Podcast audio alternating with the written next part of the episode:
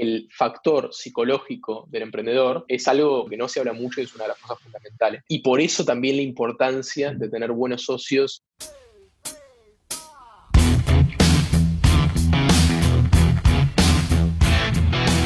José es una de esas personas que yo veía esporádicamente en reuniones familiares y no tenía bien en claro qué hacía.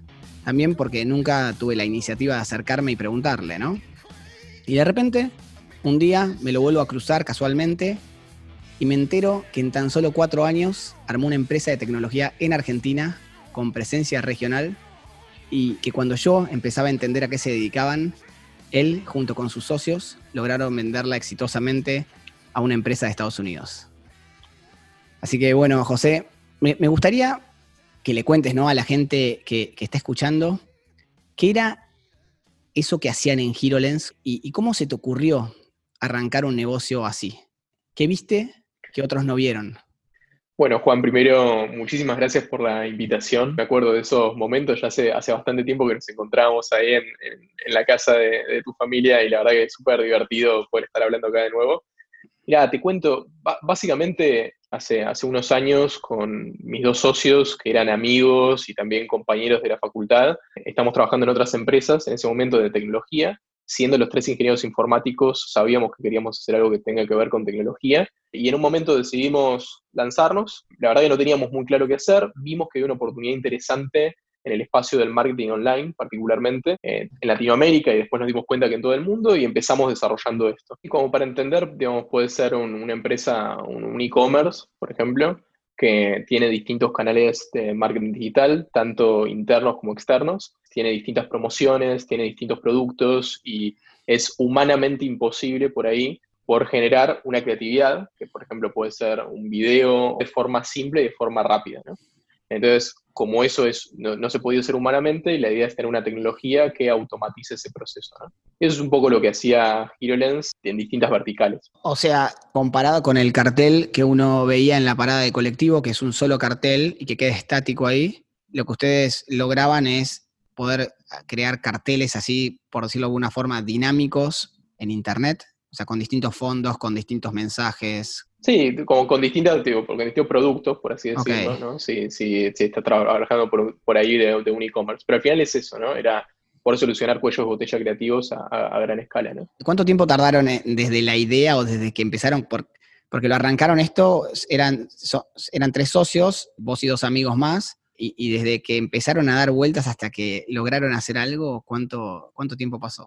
Poco tiempo, nosotros obviamente pensamos otras ideas antes, después nos dimos cuenta que, a ver, vuelvo por ahí un poco más al comienzo que, por ahí siento que puede agregar valor. Yo pienso que una de las cosas importantes cuando uno quiere empezar una organización es darse cuenta cuáles son las cosas que uno sabe acerca de sí mismo y acerca de la organización que quiere hacer, que, que, realmente te sentís cómodo, que te gustaría hacer, no sé, cosas concretas. Por ejemplo, no sé, nosotros sabíamos que queríamos hacer una empresa de tecnología y eso ya nos acotaba un poquito. ¿Por qué? Porque los tres éramos ingenieros de informático y sabíamos que queríamos ir por ese lado de nuevo, uno de mis socios, Alan, eh, él venía de una empresa de producto. Entonces, la verdad que teníamos claro que queríamos ir por el lado de empresa de producto porque sentíamos que podíamos tener más escalabilidad, etc. En tecnología se llama empresa de producto algo que no necesariamente depende de un servicio, no, no depende de la cantidad de horas que, uno dedica, sino que es algo que se puede vender y después se puede vender en distintos lugares. Em, digamos, sin tener que dedicar horas adicionales, por así decirlo. Después otro concepto que teníamos, yo venía de vender B2B en la otra empresa que trabajaba, entonces también sentía que me sentía cómodo vendiendo B2B y, más allá del tamaño del cliente, como que sabíamos que era algo que podíamos hacer, así que también fuimos por ese lado. Entonces teníamos ya esas premisas y dijimos, bueno, eso está bueno porque te acotaba un poco qué es lo que teníamos que hacer. Sabíamos que éramos los tres ingenieros informáticos, por ahí sabíamos que había mucho expertise por ese lado, así que podíamos hacer algo interesante. El otro de los socios, Chris, la verdad que era un genio y es un genio de la informática. Pero sí, sabíamos que éramos perfiles complementarios, teníamos claro qué hacía bien cada uno y teníamos eh, claro también qué tipo de empresa queríamos hacer. Y en base a eso empezamos a imponer algunas ideas, probamos un par inicialmente que terminaron no avanzando y al final fuimos con esta que funcionó muy bien. Fue un camino, digamos, de mucho, mucho esfuerzo. Eh, obviamente todo siempre reinversión, reinversión, reinversión y reinversión. Nosotros particularmente teníamos una, una particularidad muy clara que vemos una empresa que se llama Bootstrapeada, o sea, nunca le, hicimos levantamiento de fondos, eh, que bueno, finalmente, como vos decías, terminó bien, pero bueno, obviamente con muchísimo esfuerzo y muchísimo trabajo duro sobre una idea que obviamente uno nunca sabe si es la correcta, ¿no? Pero es algo que nos gusta, que sentíamos que podía crecer, que tenía tecnología realmente de muy, muy alto nivel y algo que sí nos enfocamos, que ahí yo te diría que te podría decir el otro aprendizaje por ahí más grande que tuve, es el tema del equipo, de la cultura. Más allá de lo que hacía la empresa o del producto de la empresa, nosotros siempre nos enfocamos muchísimo en la cultura y en la gente, ¿no? Cuando digo la cultura es cuáles son esos valores fundamentales que debemos tener como organización y cuál es el propósito que tiene que tener la organización y cómo es la forma que trabajamos internamente entre nosotros y para con los clientes y para la gente. Eso es algo que siempre hicimos mucho foco, que fuimos puliendo con el tiempo y que fue, desde mi punto de vista, uno de los factores fundamentales a, que nos vaya relativamente bien o, bien como, como nos fue, ¿no? Che, y ahí estabas hablando de, ahí, me, quedaron, se me ocurrieron dos cosas cuando decías lo de, primero que estaban bootstrapeados, y, lo, segundo del equipo y de la cultura. Cuando decís que estaban bootstrapeados, quiere decir que no recibieron, o, por ahí casi no recibieron inversión, inversión inicial. Entonces, quería preguntarte si estuvieron mucho tiempo hasta, hasta poder realmente facturar, o ya desde el primer momento tenían clientes. No, o sea, sí tuvimos un tiempo de, donde estuvimos fuertemente, digamos, los primeros meses era puramente, o sea, no había nada que vender, digamos. Entonces era un trabajo de producto muy, muy fuerte, hablando con potenciales clientes, desarrollando el producto, haciendo pruebas, etcétera. Pero una vez que tuvimos esto, sí lo pudimos empezar a vender y ahí ya empezamos a generar revenue. Que generar revenue no es lo mismo que cobrar un buen sueldo o que, generar profit o, ganancias o que sea. O sea, realmente para llegar a eso pasó bastante tiempo, digamos. Mm. Eh, pero sí, sí generar revenue desde, desde, una etapa temprana cuando ya teníamos algo que vender y un producto que sabíamos que funcionaba y que, tenía buenos resultados. Yo sabía que con el equipo que teníamos, pase lo que pase, íbamos a lograr hacer algo bueno. Eh, sabíamos que teníamos valores como muy fuertes y sabíamos que habíamos generado una cultura también súper interesante.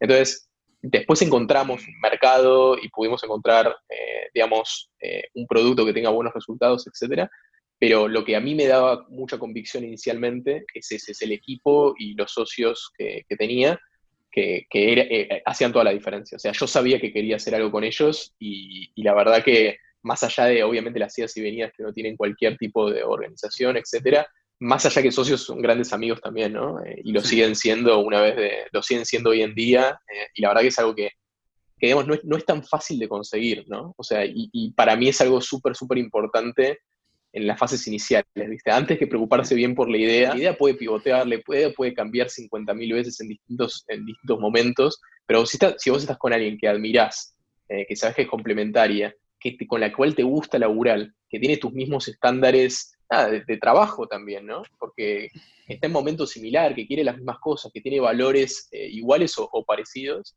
yo pienso que las cosas se simplifican también un montón, ¿no? Y en nuestro caso fue, fue muy así. O sea, lo entiendo cuando lo contás, pero cuando uno lo, quiere llevar a cabo es, es, difícil, ¿no? Dijiste, logramos vender, logramos conseguir clientes. Eh, como que uno empieza a contar la historia de que descubrió algo y, logró y arranca la cosa. Pero, pero es súper difícil. ¿Cómo, cómo, hicieron realmente para, para empezar a...? Porque me dijiste, ustedes plantearon una empresa desde el día cero regional, ¿no? ¿Y, cómo, o mundial, diría. O, mundial, exacto. ¿Y, cómo hicieron para, para empezar a cerrar deals, para empezar a conseguir clientes? Nosotros siempre tuvimos un foco bastante fuerte en hablar con el cliente, eh, con la persona que, iba a usar nuestro producto. Y eso yo pienso que fue una re buena decisión, no solamente al nivel de la venta, pero también al, momento del desarrollo del producto. Y es algo que no siempre pasa, porque al final, en una etapa inicial, lo que necesitas es entender si hay un problema realmente que tienes que solucionar tenés que hablar con las personas indicadas, tenés que ver si una persona le vas a resolver el problema y si está dispuesto a pagar por ese problema.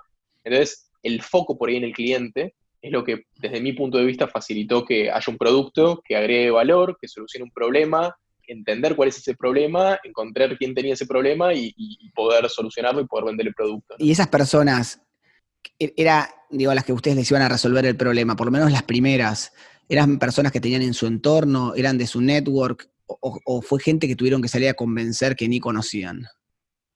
No, o sea, la verdad que, un poco de todo. La verdad eso es lo que tiene el emprendedor, que, vas, digamos, moviéndote y vas tratando de entender algo que leí hace poquito que, viste, a veces uno lee algo y después mirás para atrás en lo que hiciste y dices, ah, mira, eso es una cosa que hicimos bien, o que Mm. hicimos mal. Y una cosa que escuché hace poquito es esto de, está bueno obsesionarse con el problema y por ahí no con la solución que uno está teniendo.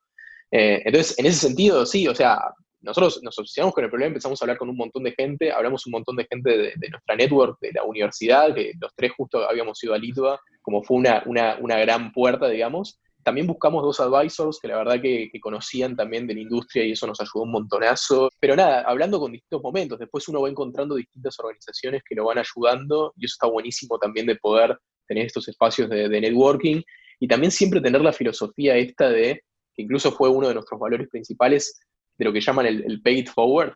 Trato por ahí de yo aportar un valor, por ahí no con un objetivo concreto, pero porque sé que en algún momento alguien me aportó valor a mí y me ayudó en determinado momento y eso por ahí nosotros lo fuimos construyendo y también y nos volvió momentos indicados. Vimos eso de un montón de emprendedores anteriores, un montón de gente de, de, un montón de, de, lugares diferentes que estaba re dispuesta a ayudar. Un aprendizaje que tuve es el animarse a preguntar y a decir, che, ¿me, me ayudás? A veces uno, viste, por ahí no, no se larga y no eh, decís, uh, este, este tipo que no, no, me va ni a hablar, porque digo, yo estoy empezando, no, no soy nadie, uno se tira para abajo a veces, y después te das cuenta que la gente como que está re... Hay mucha gente que quiere realmente ayudar y si uno tiene, eh, tiene una convicción y tiene buenos valores y quiere hacer cosas de bien, te ayudan, ¿no? Y te hacen introducciones, te dicen, habla con esta persona, eh, mira, fíjate este, este libro, fíjate este, este webinar o lo que sea. Y lo hicieron. me parece que hay un enorme potencial en eso. Sí, nosotros lo hicimos mucho, nos enfocamos muchísimo.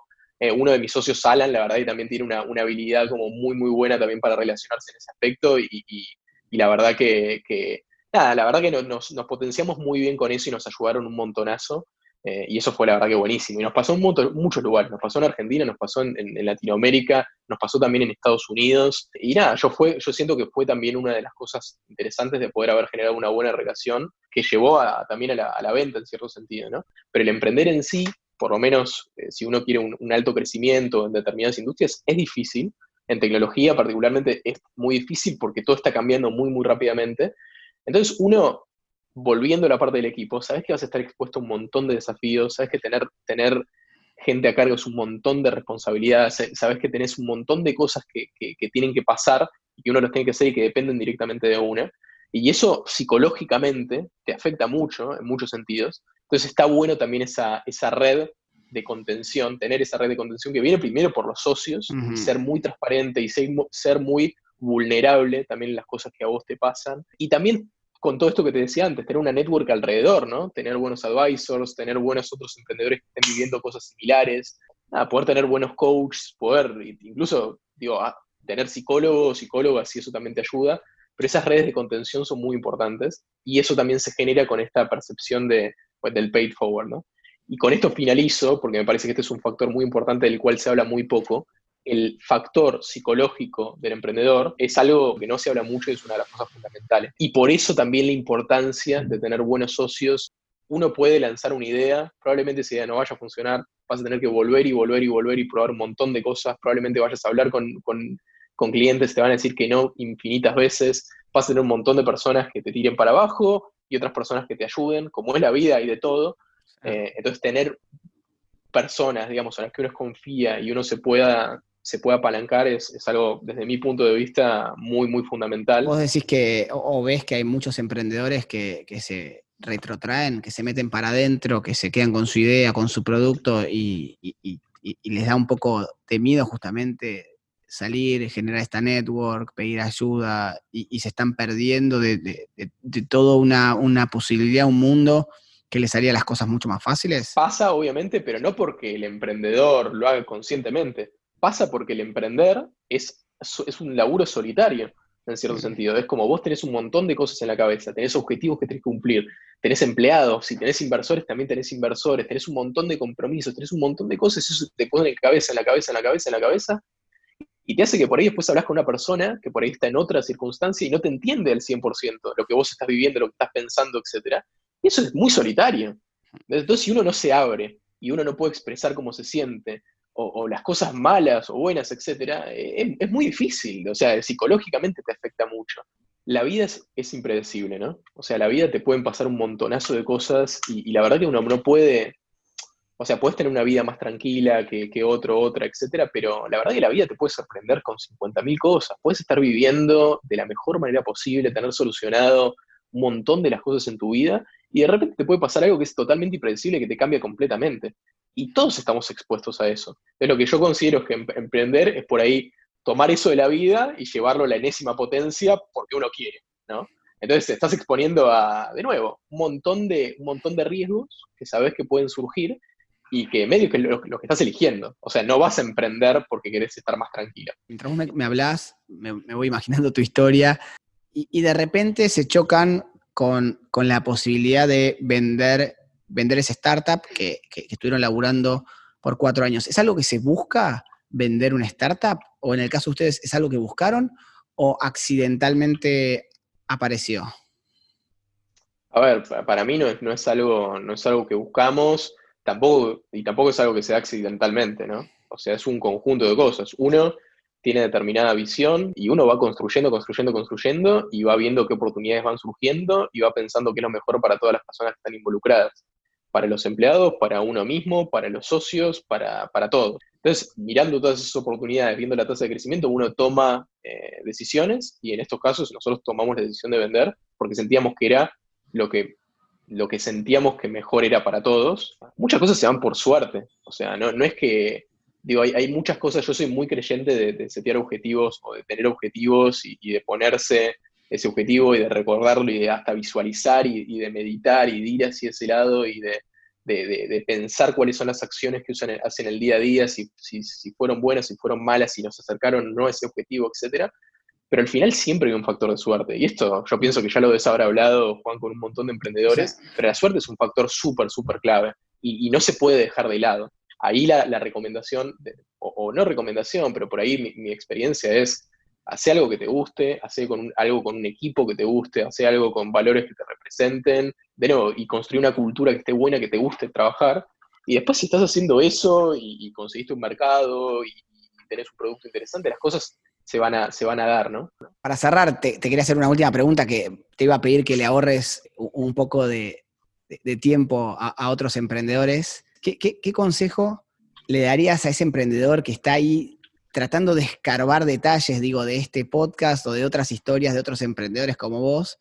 Eh, está ahí tratando, viste, de ver qué hizo tal emprendedor que me puede servir a mí. ¿Qué consejo le darías a ese emprendedor que, lo ayude con su, con su startup?